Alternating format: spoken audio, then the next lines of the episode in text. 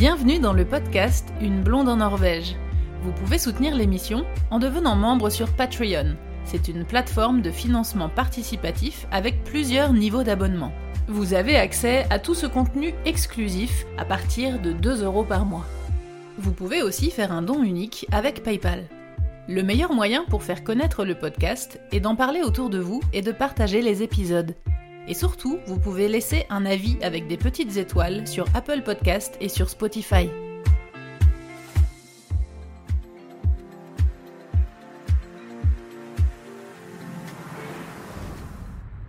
Est-ce que tu as eu besoin de passer des équivalences de diplômes quand tu as euh, monté ta société, etc. Comment ça s'est passé? Est-ce que tu peux nous expliquer par rapport au...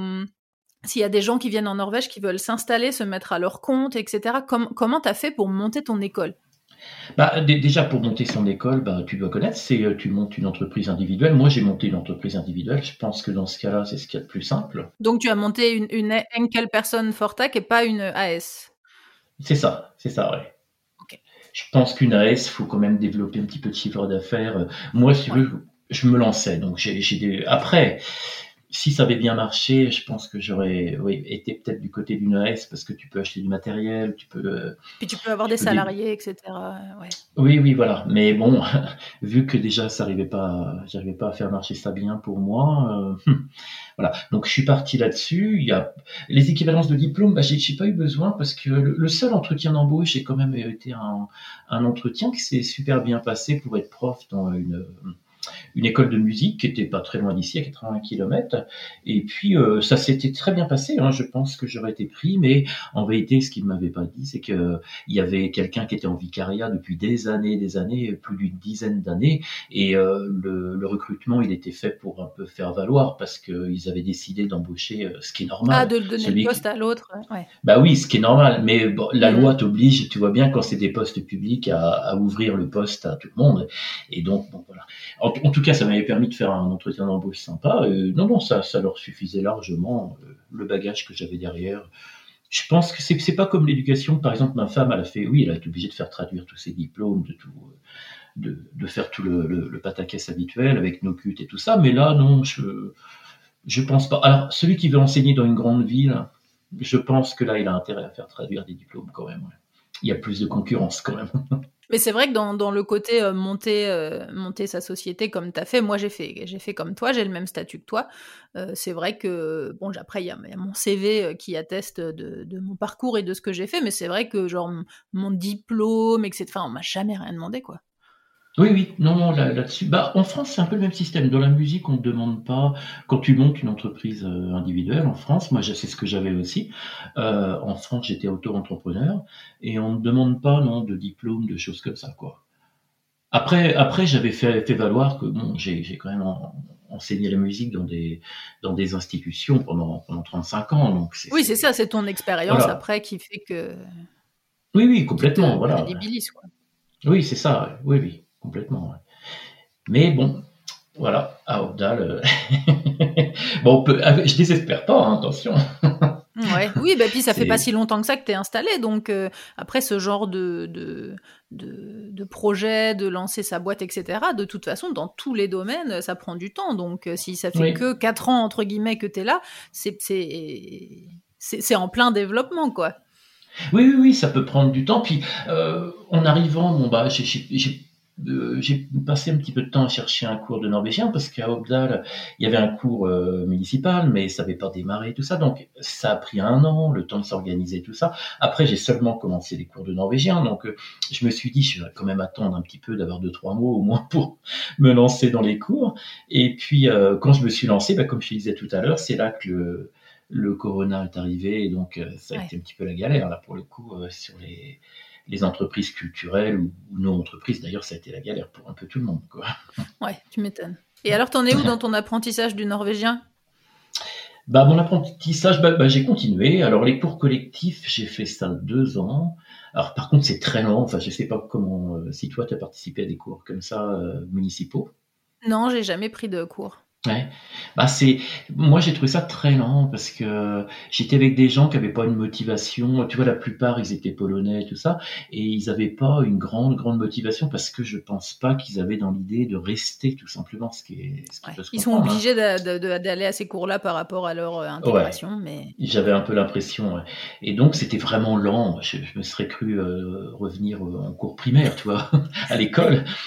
Donc euh, c'était sympa, mais euh, c'était c'était trop lent. Donc la troisième année, j'avais, euh, je me suis fait un ami, un très très bon ami, qui vit ici, qui est, qui est serbe d'origine, et qui avait le même problème que moi, c'était trop lent, tout ça. Donc il a débauché lui son ancienne prof. Alors on l'a appelé, il l'a un petit peu harcelé, faut être honnête. c'est quelqu'un du sud, donc tu vois, t'es la meilleure, es, etc., etc. Et elle a accepté de venir, donc je te parlais tout à l'heure de Bercoq, une ville qui est à 30 km de là. Elle a accepté de venir tous les vendredis, elle venait nous donner un cours, euh, euh, elle se déplaçait, pour une somme absolument ridicule, je, je me rappelle plus de la somme, mais c'était ridicule. Et euh, puis finalement, elle s'est prise au jeu. On a vachement bien accroché tous les tous les trois. On est super amis maintenant. Et euh, le cours qui devait durer une heure, bon, il durait 4 heures, 5 heures, 6 heures. ouais, c'est ça. voilà, ça se terminait en petite bouffe, etc. et en petite fête. Et puis euh, c'est ça qui m'a lancé. C'est vrai que c'est les cours individuels, c'est quand même pas pareil. Non, c'est vrai. Et alors, du coup, maintenant, tu parles couramment. T'en es où? Euh, non, je ne veux pas dire que je parle couramment, autant ma femme parle couramment. J'arrive à me débrouiller dans la vie courante, je me débrouille, il a aucun souci, ou, dans le, ou pour donner des cours de guitare, ça, ça le fait très bien aussi, tout ce genre de choses. Après, euh, des fois au téléphone avec des administrations, ça c'est plus compliqué, voilà. Mais autrement, je, je me débrouille, on va dire, mais il y a encore du boulot. ouais, bah oui, bah de toute façon c'est long. Hein. Tu sais, euh, moi ça fait huit ans que je suis là. Euh, les trois premières années, j'ai fait que de l'anglais. J'ai parlé en anglais avec tout le monde. En plus, bah, du coup, nous, c'était un peu incertain, notre projet. Enfin, ça a été un peu compliqué, comme à, l'inverse de toi, où toi, vous aviez quand même euh, ta femme dans le couple qui avait un boulot euh, fixe. Nous, on est arrivés, on était tous les deux en freelance, tous les deux en lancement de projet, etc. Donc, c'était un peu compliqué. En plus, on avait loué un, un local pour euh, l'école de musique, donc on avait ce local-là loué en plus de notre appart, en plus du prêt conso qu'on avait fait pour venir s'installer en France. Enfin, c'était un petit peu chaud. Euh, donc du coup, les trois, quatre premières années, c'était un peu, enfin, toi, genre, on n'était pas sûr de réussir à rester en fait. Donc, euh, donc du coup, c'est vrai que c'était pas très très motivant pour se lancer dans l'apprentissage du norvégien. Et puis, comme on faisait tout en anglais et que ça marchait, on s'est dit bon, ben, on continue comme ça, on verra bien. Et puis, bah, c'est la quatrième année qui a été transitoire euh, pour nous. On s'est dit, bon, ok, ça commence à marcher, c'est bon, on va rester, on se lance et tout. Et puis là, on s'est dit, bon, bah, faudrait peut-être qu'on commence, euh, entre guillemets, à apprendre le norvégien. Donc, je m'y suis mise, tu vois, au bout de quatre ans seulement de vie euh, ici. Et, et sauf que, bah, du coup, comme on était encore un peu financièrement juste, prendre des cours de norvégien tous les deux, c'était un gros budget. Donc, euh, bah, on pouvait... ouais. on pouvait pas le faire. Donc, on s'est dit bon, on va apprendre tout seul. Il y a plein de ressources sur Internet, il y a des livres, il y a des, enfin, il y a plein, plein de trucs. Mmh. Donc, on a fait ça, euh, on a fait ça tout seul. Donc, ça marche, mais c'est long. oui, ah bah, de toute façon, apprendre tout, bah, c'est comme la musique. On en revient à la musique. C'est exactement comme la musique. C'est faisable, mais souvent on prend des voies de garage, on prend des mauvaises habitudes, etc., etc. Et puis, euh, faut revenir en arrière et recommencer. Donc ça marche tout pareil, mais ça prend du temps. C'est exactement pour ça que j'ai commencé il n'y a pas longtemps sur euh, YouTube euh, une nouvelle playlist dans laquelle je donne des conseils pour apprendre le norvégien. Non pas que je ne... Alors, j'ai un niveau euh, genre C1, tu vois, en norvégien, donc ça va. ce qui est bien. ce qui est bien, ce qui est top, c'est presque bilingue, quoi. Mais, mais j'apprends toujours, tu vois, j'apprends toujours des nouveaux mots, je perfectionne ma grammaire. Enfin, j'estime pas du tout que mon apprentissage est terminé et loin de là. Mais par contre, j'estime que j'ai atteint un niveau euh, suffisant pour pouvoir donner des conseils aux autres, ce que je ne faisais pas avant. Et surtout pour leur empêcher de faire exactement ce que tu viens de dire, de mal apprendre pour avoir à désapprendre après et, et pour leur permettre de gagner du temps, en fait. Oui, c'est ça, ouais. Bah, c'est le rôle d'un prof en général, c'est d'apprendre à gagner du temps dans ton apprentissage, que ce soit la musique ou autre chose. C'est vrai, et c'est ça qui me plaît, euh, c'est vrai dans l'apprentissage de, de, la langue, mais c'est vrai ce que tu dis. Je me suis fait la réflexion il n'y a pas longtemps que c'était vraiment la, la, même approche et les mêmes pensées que l'apprentissage de la musique, c'est vrai.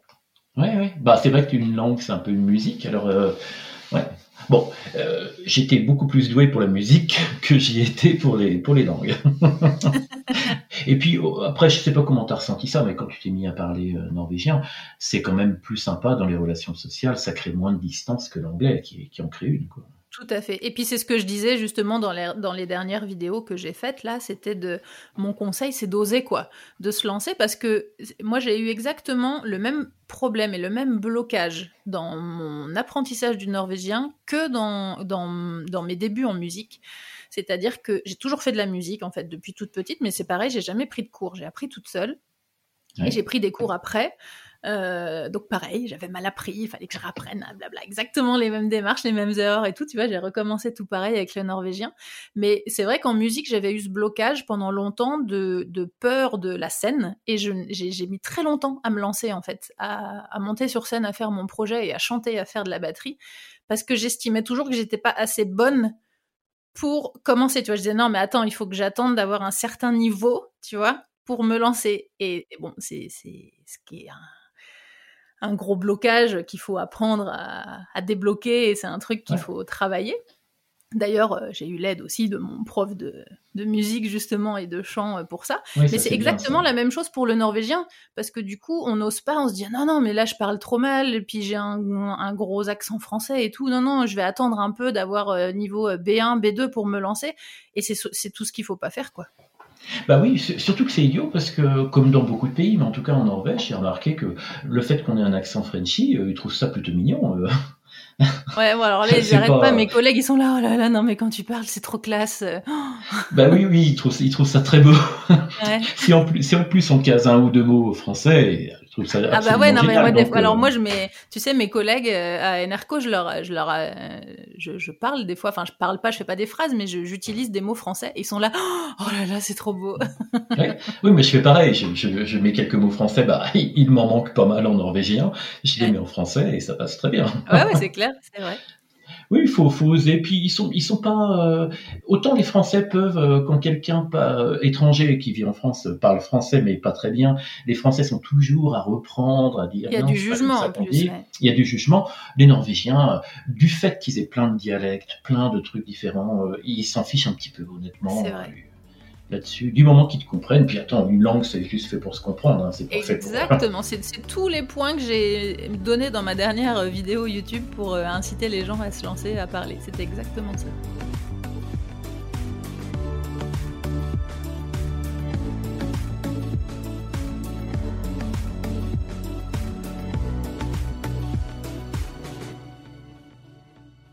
Par rapport à ton business, tu disais que c'était en développement, etc. Est-ce que tu fais autre chose à côté pour l'instant ou est-ce que tu ne fais que ça?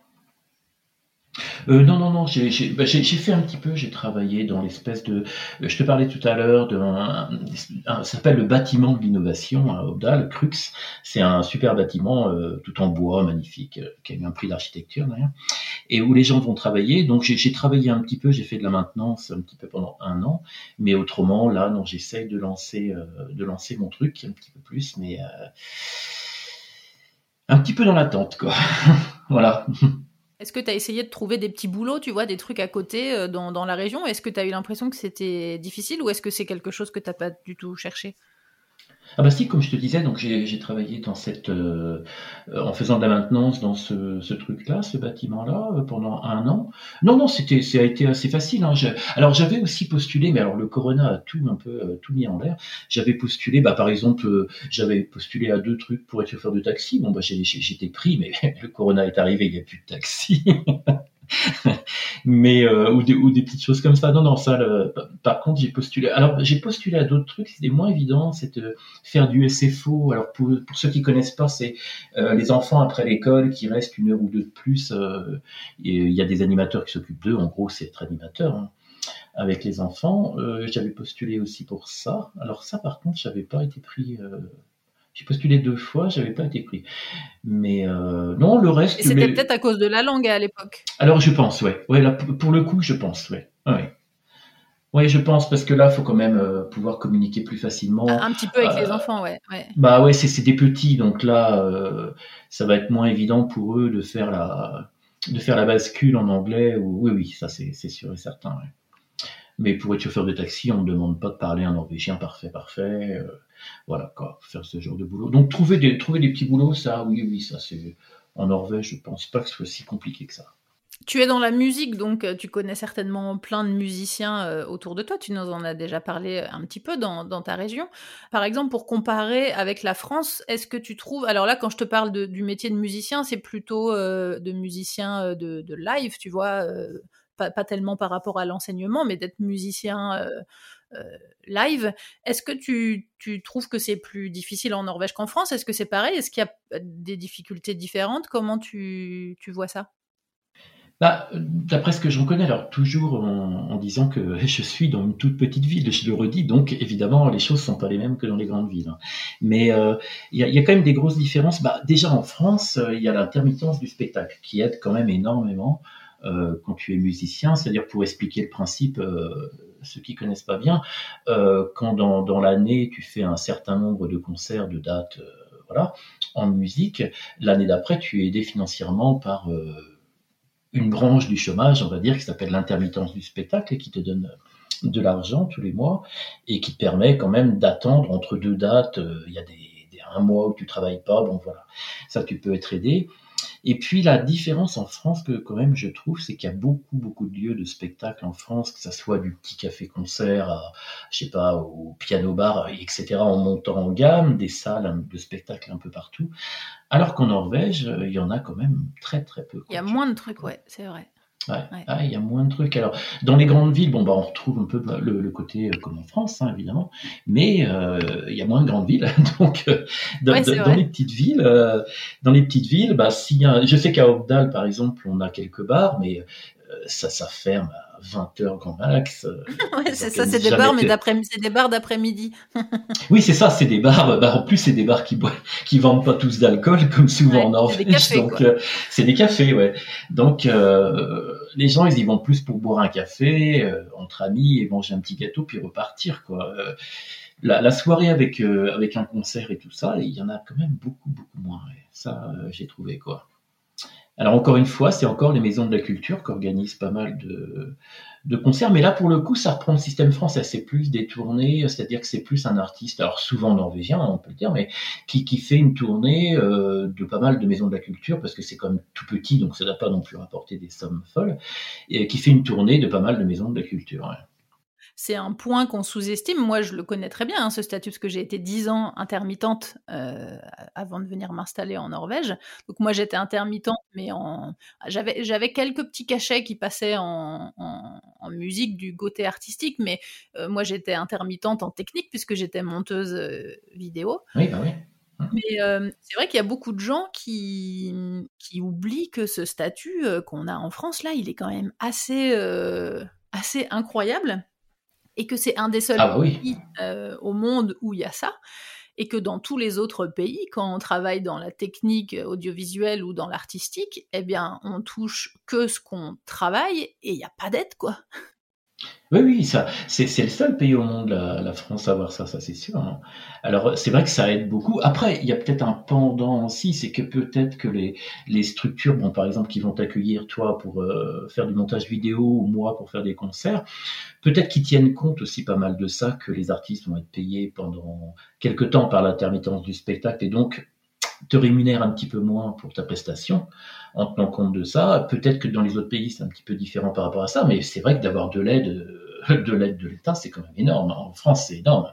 C'est, ça n'existe absolument nulle part. Bah non, non, c'est vrai que mes, mes amis euh, musiciens euh, norvégiens, quand je leur raconte ça, ils, enfin, ils, sont, ils hallucinent. Quoi. Ils disent non, mais attends, euh, T'étais ah musicien et quand tu travaillais pas, t'étais payé en fait. Je, bah, oui, c'est un peu ça.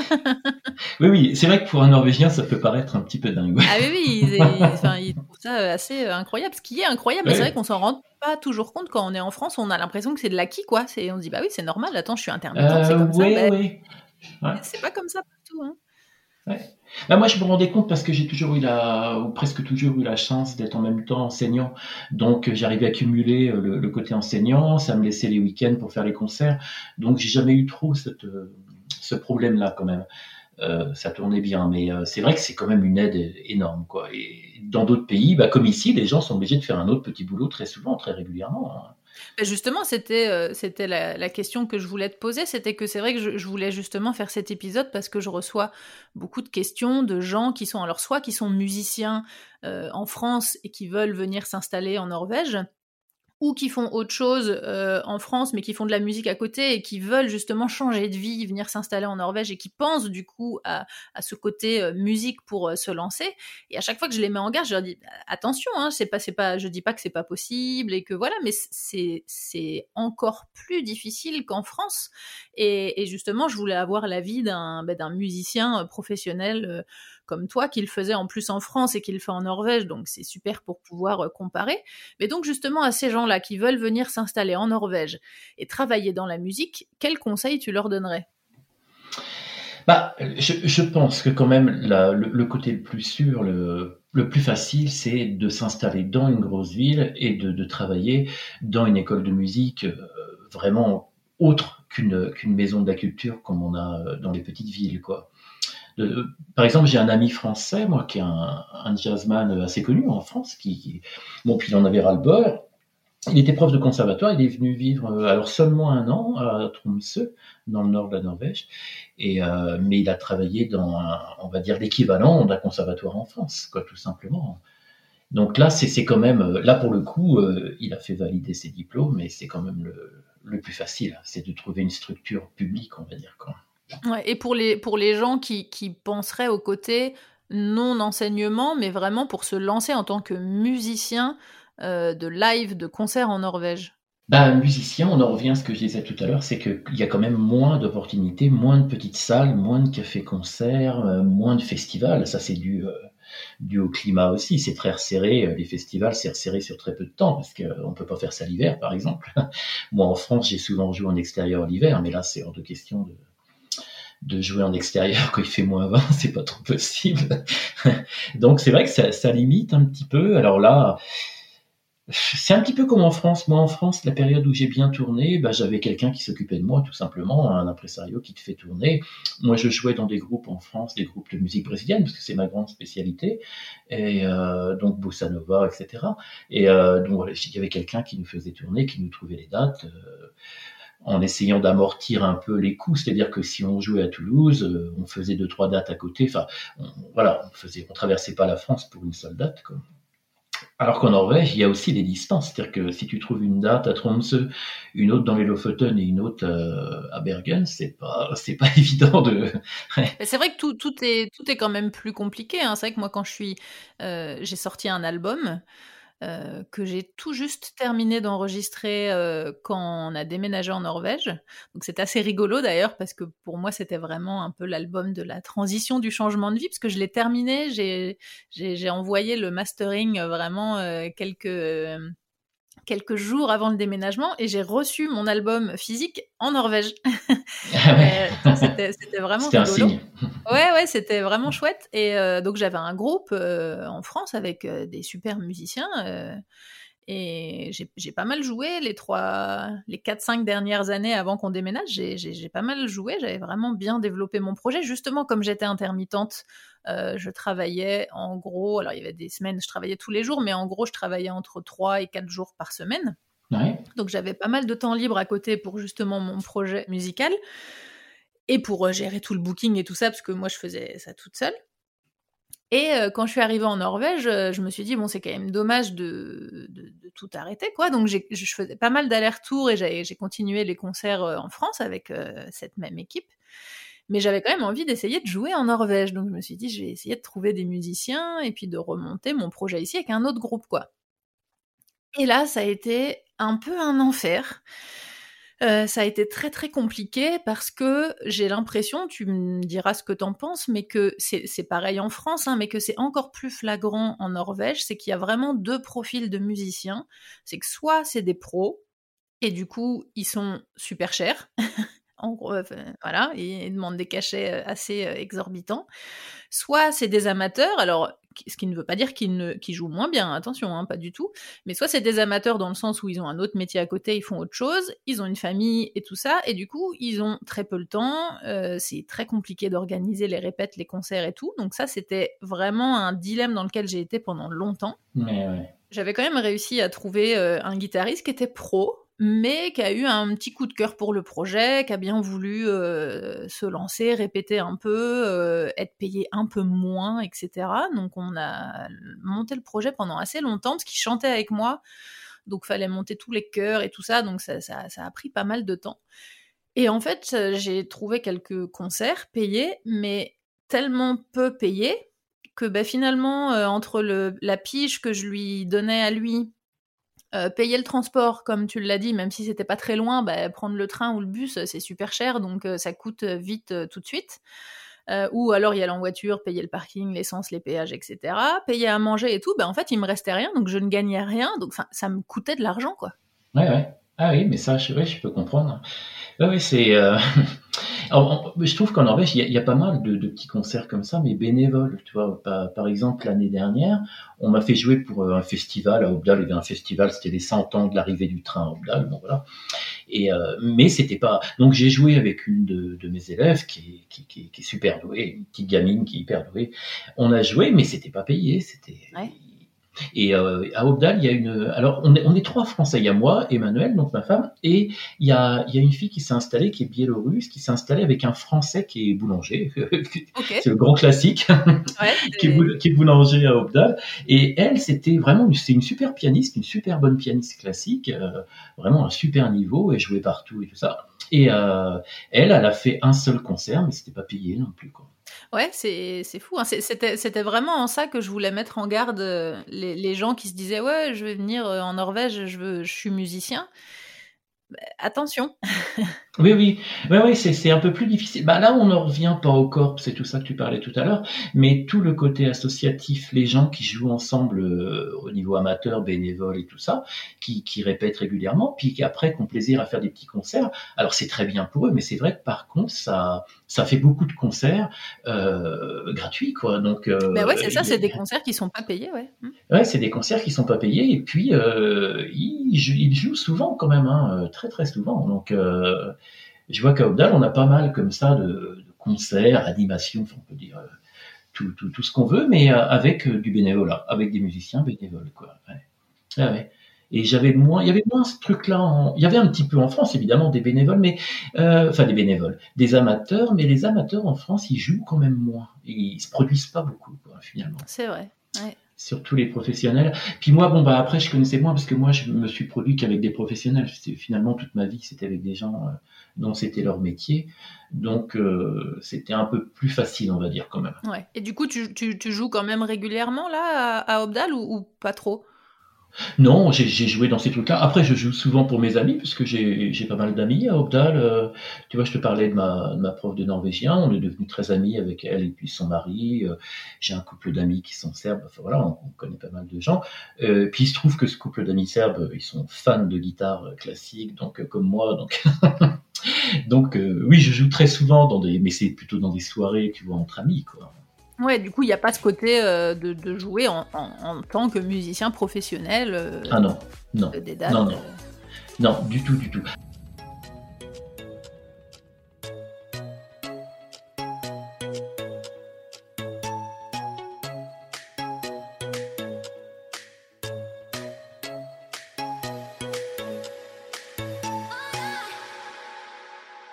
Quels sont les styles de musique les plus populaires en Norvège selon toi? Bah, je, ne vais pas être toujours très positif là-dessus parce que je trouve qu'en Norvège, il y a un petit côté, alors peut-être moins dans les grandes villes encore une fois, mais il y a un petit côté, quand tu arrives à Obdal par exemple, ce qui passe dans les bars et tout ça, c'est l'espèce de country qu'on a beaucoup en eh Norvège, tu vois bien.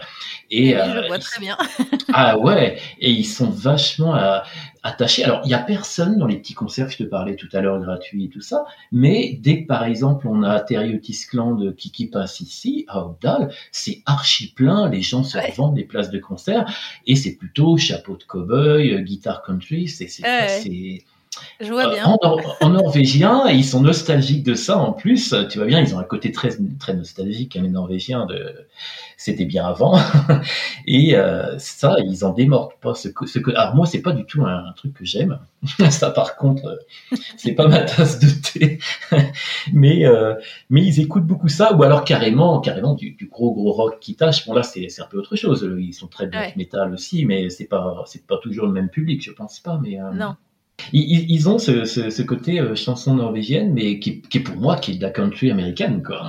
Ah oui, oui, clairement. Nous, nous c'est pareil. Hein, euh, autour de chez nous, là, dans les, dans les, dans les petits bars et tout, dans les, les, sessions euh, jam ou les petits concerts et tout, c'est tout le temps ça, quoi. C'est les, titres de country, euh, puis de, de, de, old country, quoi. C'est pas la country moderne, c'est vraiment la ah. country. Ah oui, non, non, c'est pas du ça, du tout, du tout. Hein, c'est vraiment, il manque plus que le banjo, des fois. ouais, c'est ça. Oui, bah, comme, me disaient mes amis, hein, mes amis serbes, quand ils sont venus s'installer ici à Obdal, ils sont venus, euh, ils sont venus quelques jours pour voir comment était la ville, ils ne connaissaient pas du tout. ils sont arrivés, on a un vieux, vieux bar des années 60 à Obdal, alors tout est d'époque, les néons des années 60, c'est vraiment, euh, c'est assez hallucinant. Et, euh, Je vois bien le style. Ouais, ouais. Et je sais plus comment ça s'appelle, c'est marqué en Obdalingen, la langue d'Obdal. Et c'est plutôt des gens qui parlent Obdalingen à l'intérieur. Et quand ils sont rentrés, ils ont halluciné, quoi. Ils avaient tous le chapeau de cowboy et tout ça, mais ils, m'ont dit, mais on est arrivé. Mais où là? On, est à Nashville ou quoi? Ouais, c'est ça, ouais. Ah oui, eux ils ont halluciné, il manquait plus que le cheval euh, attaché devant. et tu t'attends pas à ça, c'est vrai. Et où est Dr Queen Alors moi j'avais vu que c'était un peu comme ça parce que depuis le temps, ça faisait quand même déjà avant, ça faisait 20 ans que je venais en Norvège avec ma famille, avec mes amis. Et j'avais vu, euh, j'avais été par, bah, par exemple, j'avais été à un festival à Obdal il y a, il y a peut-être dix ans. Et euh, c'était vraiment de la country. Ils avaient tous le chapeau de cow-boy. Euh, ils, ils, faisaient de la bagnole, tu sais, de la bagnole euh, désossée, comment ça s'appelle, du kart. Euh, comment ça s'appelle? Tu sais, tu désosses ta bagnole et puis tu fais n'importe quoi avec, tu l'exploses en gros, quoi. Et puis, euh, il faisait des courses de tracteurs, tout ça, et je m'étais dit, waouh, c'est des cow-boys. ouais, c'est la campagne, ouais. ils, ont quand même, euh, enfin moi dans les musiques que j'aime, ils ont quand même un super niveau. Dans le jazz et la musique classique, ils ont vraiment un très très bon niveau. Alors pas que les Norvégiens, les Norvégiens, les Suédois, tu vois, les Nordiques. Mais en Norvège, par exemple, moi j'écoutais beaucoup Espenberg et euh, c'est un groupe de jazz très très très bon. J'ai eu la chance qu'il passe à Obdal d'ailleurs, tu vois, c'est comme quoi tout est peu, tout est possible. Et puis euh, j'écoutais aussi énormément avant de venir en Norvège euh, jazz and fly fishing parce que ça rejoint mes deux passions, la musique et puis la pêche à la mouche. Et la pêche. Ouais. Ouais, c'est un groupe, pour ceux qui connaissent pas, c'est un groupe scandinave. Je crois qu'il y a un finlandais, il y a un norvégien et un suédois, c'est sûr. Et c'était des types qui tournaient, qui étaient très bons dans tous dans leur domaine du jazz, et ils tournaient, et puis ils en avaient marre de pas pouvoir pêcher assez à la mouche.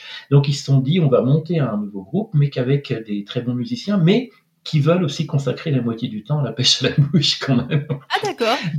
Donc euh, ils font des tournées euh, de, de, concerts et puis ils pêchent à la mouche. Euh, ah c'est rigolo ça. Ouais, ils ont un blog, donc ils sont assez connus hein, sur YouTube, un peu partout, parce qu'ils sont assez fun, tu vois, ils font des concerts en, vêtements de pêche à la mouche, donc euh, le gilet de pêche à la mouche avec quelques mouches d'accrocher sur la, casquette, tout ça. Et puis euh, ils, vont pêcher à la mouche avec le costume, par exemple, et la cravate et tout ça. D'accord. Ils, sont super rigolos et ils sont ah, très très, très, très, bons. Ouais, ils sont vraiment excellents, c'est un super niveau. Euh. Non, c'est très très bien ce qu'ils font. Donc ça, j'aimais beaucoup.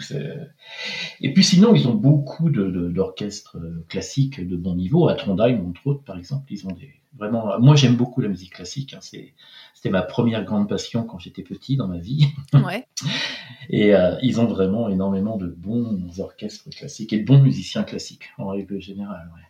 On a déjà parlé un petit peu avec tout ce qu'on a dit avant de la culture musicale euh, un, petit peu euh, en Norvège, mais est-ce que tu trouves que c'est très différent de la France? Est-ce que tu trouves par exemple que, que, l'attrait pour la musique en Norvège est tout aussi important qu'en France, que, que c'est tout aussi euh, apprécié? Qu'est-ce que tu en penses? Bah, je trouve que oui, c'est quand même. enfin, en tant que public, alors tu vas me dire, j'ai fait que des petits trucs gratuits ou alors euh, jouer pour des amis euh, ou des choses comme ça, mais ils sont quand même très bons publics, je trouve en général, parce que peut-être qu'ils ont moins de propositions comme en France. Hein. En France, il y a tellement de propositions que les gens ils deviennent un peu un peu pointus dans ce qu'ils recherchent. Mais là, ici, euh, tu leur proposes tel style de musique. Tu vois, moi, je joue beaucoup de musique classique, je joue beaucoup de musique brésilienne. Euh, du jazz, beaucoup de musique espagnole ou latino.